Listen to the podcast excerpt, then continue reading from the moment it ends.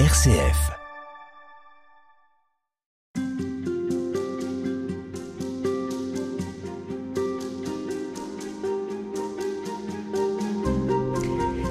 Les enfants de la promesse, c'est le titre du livre que vous publiez aux éditions Artege, Marie-Laetitia Calmen. Je rappelle que nous évoquons avec vous euh, bien le sujet de ce livre dans ces haltes spirituelles, euh, dans lesquelles nous essayons de comprendre ce qu'est l'homme finalement, et puis son lien avec Dieu, cette alliance qui nous unit à lui.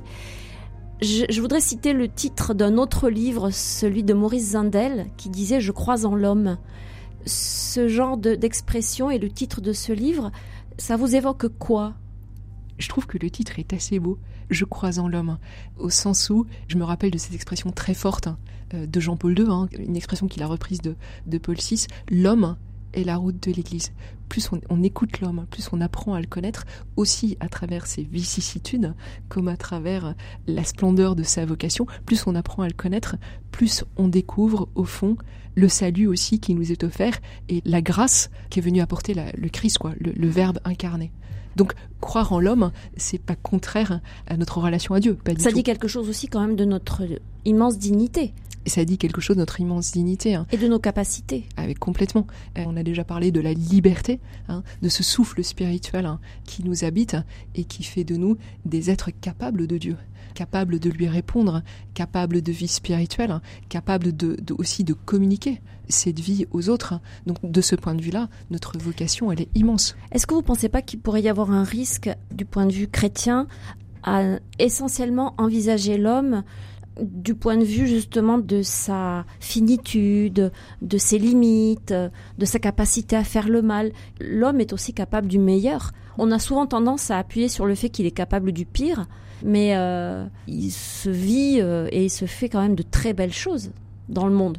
Oui, oui. Mais c'est sûr que le bien fait souvent euh, moins de bruit que le mal. Il paraît. Et qu'il y, a aussi une complaisance en nous qui fait que rien que d'un point de vue des informations, des nouvelles, etc., c'est le mal hein, qui va nous marquer. C'est le mal qui va faire le buzz. Enfin, ça fait vendre. ça fait vendre. Mais ça dit quelque chose de la concupiscence qui nous habite, de cette tendance en nous qui est attirée par le mal. Or, la manière, je de, de surmonter cette tendance, c'est de reconnaître que l'évangile est une bonne nouvelle et que la bonté, que le bien est plus profond que le mal, que l'amour est plus profond que, la haine, et que cette parole-là, elle existe parce que le Christ est ressuscité. Si le Christ est ressuscité, ça veut dire vraiment que la vie a vaincu la mort. Et cette parole-là, elle enveloppe toutes les autres paroles. Alors vous parliez des limites et de la vulnérabilité, que moi je situe pas tout à fait au même niveau, si vous voulez, que le mal dont l'homme est capable. Moi je pense que c'est quand il est face à ses limites, quand il est face à sa vulnérabilité, que l'homme peut donner le meilleur en fait. Euh, c'est à ce moment-là qu'il va reposer ses forces sur un plus grand que lui. Hein. c'est quand je suis faible que je suis fort. Moi je suis très frappé de voir, et vous savez aujourd'hui dans l'Église on parle beaucoup de missions, hein. et puis alors il y a, y a pas mal de livres qui sortent sur la façon d'être le plus missionnaire possible avec autant de formes et de techniques, etc. Moi, je me dis, mais la personne qui est dans la maison de retraite hein, et qui tous les jours hein, vit ce qu'elle a à vivre à travers, à travers les limites qui lui sont imposées, les limites de son corps, les limites de l'espace, etc. Et qui, dans son épreuve au quotidien, dit oui à Dieu, euh, sourit à la personne qui arrive, ce bien-là, il a un retentissement mais inouï. Il faut qu'on redécouvre qu'au fond, l'évangile, c'est pas simplement de dire ben, Jésus est vivant. Jésus se donne, donne sa vie au cœur, au cœur, au cœur de cette vulnérabilité, de la fragilité, de la blessure, de la souffrance, de la limite et de la mort. C'est là où, où, il donne sa vie. Dans le monde, des, milliards de personnes font le bien sans le faire au nom du, Christ. Mhm. Ce bien dont ils sont capables et dans lequel ils mettent tout ce qu'ils sont, oui. ça leur vient d'où? Ça leur vient de qui? Bah, en tout cas, la, Bible ne parle pas que des chrétiens. La Bible parle de l'homme créé et de l'homme qui est fondamentalement créé bon. Même si le péché a inscrit un abîme dans notre relation à Dieu et inscrit un abîme dans notre être, c'est la raison pour laquelle l'homme va se cacher, l'homme et la femme vont se cacher l'un de l'autre, fondamentalement, au principe de son être, il y a cet acte créateur qui est bon. Donc l'homme est fondamentalement bon et fait pour le bien. Et donc ça, il peut y accéder à travers sa raison. Euh, donc, il, euh, et je, pense hein, que des non-croyants euh, pourraient très bien signer le fait que faire du bien, ça rend heureux. Je pense mmh. que là, on ne parle pas de Dieu, on ne parle pas de la révélation, on ne parle pas de théologie. faire le bien, rend heureux. En revanche, quand je fais le mal, on, l'expérimente tous, bah, je me défais. Il y a un abîme qui vient en moi, j'ai envie de me cacher, etc. etc. Euh, le mal a un retentissement. Et donc cette expérience-là, on peut la reconnaître avec la raison humaine.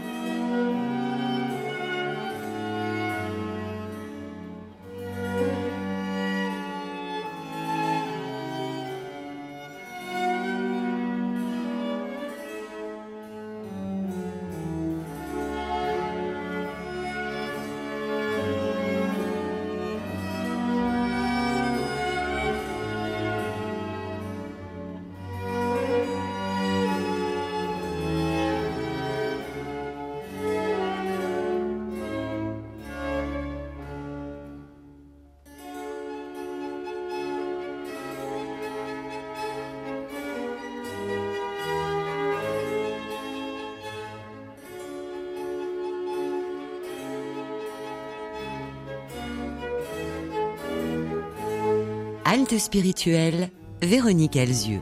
Vous avez parlé de communion un peu plus tôt dans ces entretiens, euh, Laetitia Calmaine. Et dans votre livre, vous parlez aussi d'autonomie. Comment ça s'articule? Est-ce que c'est antagoniste? Est-ce que ce sont des étapes différentes dans une vie d'homme, d'humanité? Alors le, mot autonomie, euh, je pense qu'on peut l'entendre de différentes manières. Autonomie, ça vient du grec, hein, autonomos, c'est à soi-même sa propre loi. Alors la question de fond, c'est quelle est ma propre loi? Si c'est ce qu'on appelle traditionnellement, même si c'est difficile à comprendre, la loi naturelle, cette parole de vie que Dieu a inscrit en moi, si c'est ça ma référence, à ce moment-là, je vais être porteur de cette vie pour autrui et je vais pouvoir faire grandir la communion. Si en revanche, la loi à laquelle je me réfère est une loi individualiste, on va dire, de bien-être, euh, etc.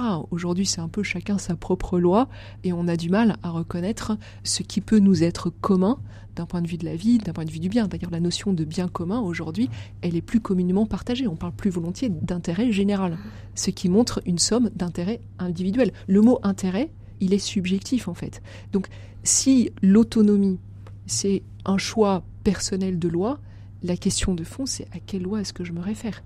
Est-ce que c'est cette loi de vie que Dieu inscrit en moi et qui, au fond, nous réfère à la loi de l'Évangile hein, Aimez-vous les uns les autres comme je vous ai aimé. Nous, on a reçu la vie, c'est déjà un signe de l'amour de Dieu.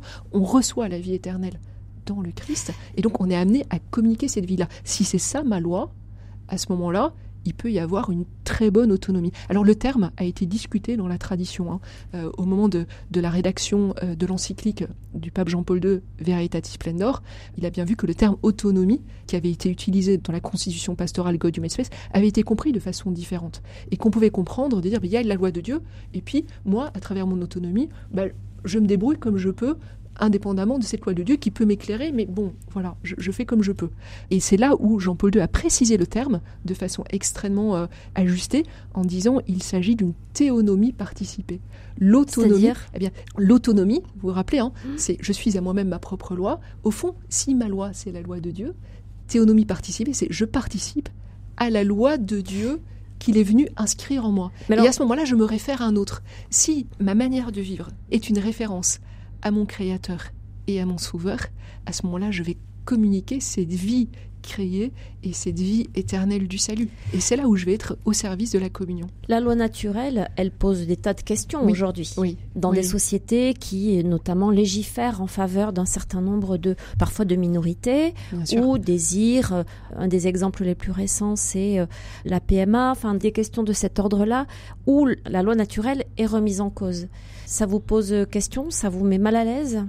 Euh, La loi naturelle, en fait, le mot nature, hein, c'est pas l'ordre biologique, d'accord?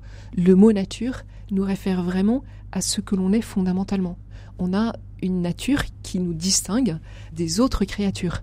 On n'a pas la même nature que les animaux, si vous voulez. Il y a une manière dont on est généré, dont on grandit, euh, qui fait qu'on grandit de façon humaine. Donc la loi naturelle correspond à la loi de notre humanité. Hein. Alors, vous, parlez de la PMA, mais je crois une question beaucoup plus actuelle qui risque d'arriver hein, prochainement dans les débats, c'est la question de l'euthanasie. Hein. Si, comme on se l'est dit tout à l'heure, la loi naturelle consiste à ce que je reconnaisse que la vie est un don, ôter cette vie dans le cadre de la fin de vie est contraire à ce pourquoi je suis fait. Mais ça ne vaut que si la référence Dieu, par exemple, à laquelle vous, vous vous référez comme chrétienne, est partagée par les autres. Je crois qu'on peut tous reconnaître que la vie nous a été donnée. Alors, moi, je reconnais à la lumière de ma foi que cette vie vient d'un créateur et qu'elle m'est par surcroît donnée par un créateur qui est un sauveur, d'accord? Mais effectivement, celui qui n'a pas ces mêmes références peut lui aussi reconnaître que la vie lui a été donnée à travers les générations. Il a des parents, il a des grands-parents. Ça veut dire que la vie, je l'ai pas achetée. La vie, c'est pas une possession que j'ai peu monnaie comme je veux, quoi. Elle m'est donnée. Ça veut dire qu'il y a une responsabilité. Comment est-ce que je réponds de ce don? Comment est-ce que je le respecte jusqu'au bout hein? C'est une vraie question. Je pense que quand on réfléchit en ces termes-là, rien que le mot dignité, qui aujourd'hui est utilisé de différentes manières, hein, on voit qu'il y a une promotion de l'euthanasie par prétexte de dignité, mais je dis que la dignité humaine, est liée à ce don de la vie, hein, et que c'est le fait que la vie soit donnée, qu'elle puisse être transmise de façon responsable, qui fonde ce concept de dignité, qui nous appelle du coup à nous respecter les uns les autres jusque dans cette limite extrême qu'est la mort. Mais ça, on pourra en reparler. Merci. beaucoup.